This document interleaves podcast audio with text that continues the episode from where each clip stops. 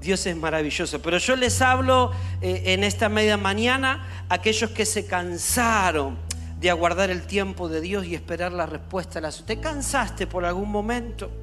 Aquellos que han escrito promesas, han dibujado, tenés tu Biblia escrita, marcada, la de papel, porque la tenés en casa Acá traes el celular porque te haces el tecnológico, pero la tenés en casa toda marcada y hay palabras, hay promesas.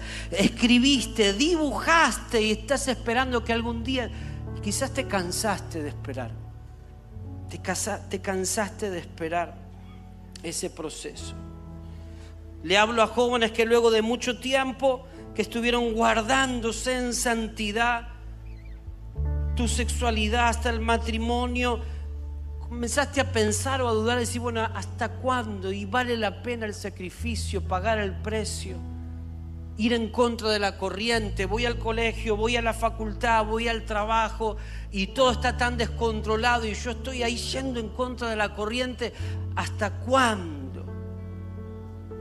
Le hablo a aquellos que se decepcionaron adentro de la iglesia, te hirieron, corta la bocha, te, lastimaron, no estás bien no quedaste bien. Y cerraste tu corazón a ser formado, a ser discipulado. Cerraste tu corazón a que alguien más te pueda ayudar por malas experiencias. Y hoy Dios te llama a ir y arreglar las cuentas, a dejar de huir, a no esconderte más, a no escaparte más a volver de enviados y plantarte en el lugar donde Dios te ha llamado, a restaurar, arreglar las cuentas, plantarte firme en tu casa, en el lugar donde estás, para que firme, sano, establecido, eches raíces y comiences a crecer y dar fruto y fruto en abundancia, que es lo que Dios tiene preparado para tu vida.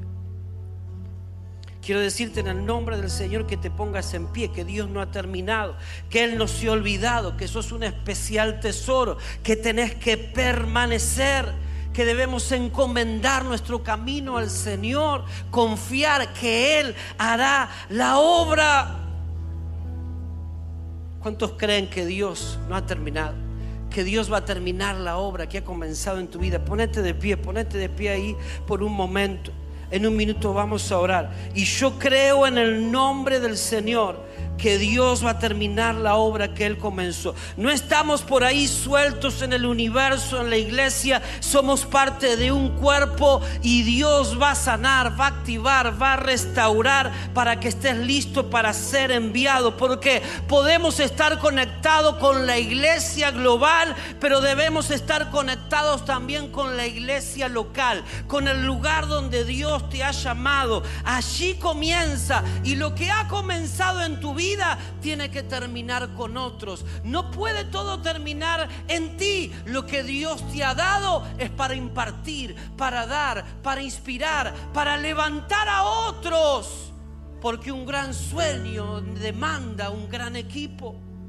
Si toda tu vida y todo lo que haces para el Señor empieza y termina en ti, perdón, pero qué pequeño que son tus sueños. Pero qué poco es lo que vamos a poder hacer. Es que solo, solos mucho no podemos hacer.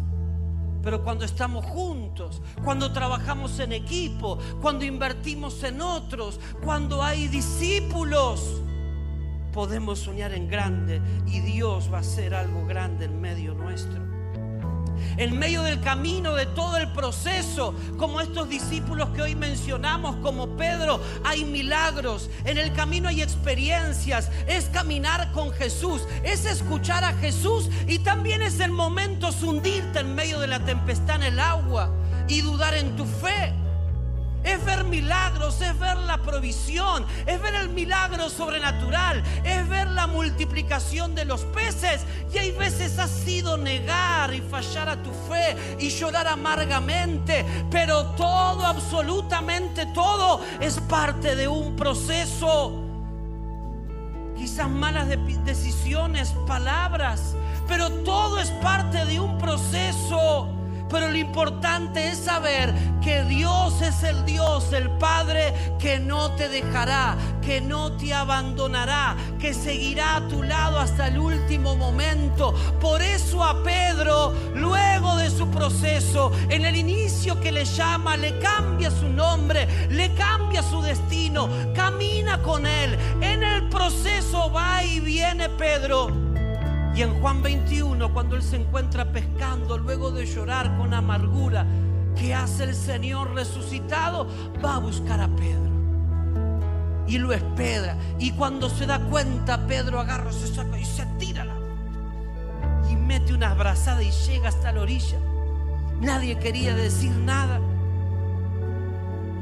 Y el Señor luego, Pedro, ¿me amas? Claro, Señor vamos que te tengo que enviar. Pedro, ¿me amas? vamos que todavía no he terminado contigo, este proceso no terminó. Pasó un momento difícil, sí, pero todo sigue ahí, todo está a la espera. Pedro, me amas, pero Señor, claro, bueno, vamos a pacientar. Si Dios no abandona tu proceso, vos no abandones tu llamado. Dios es aquel que no te abandonará, que seguirá acompañando tu proceso en cada momento de tu vida.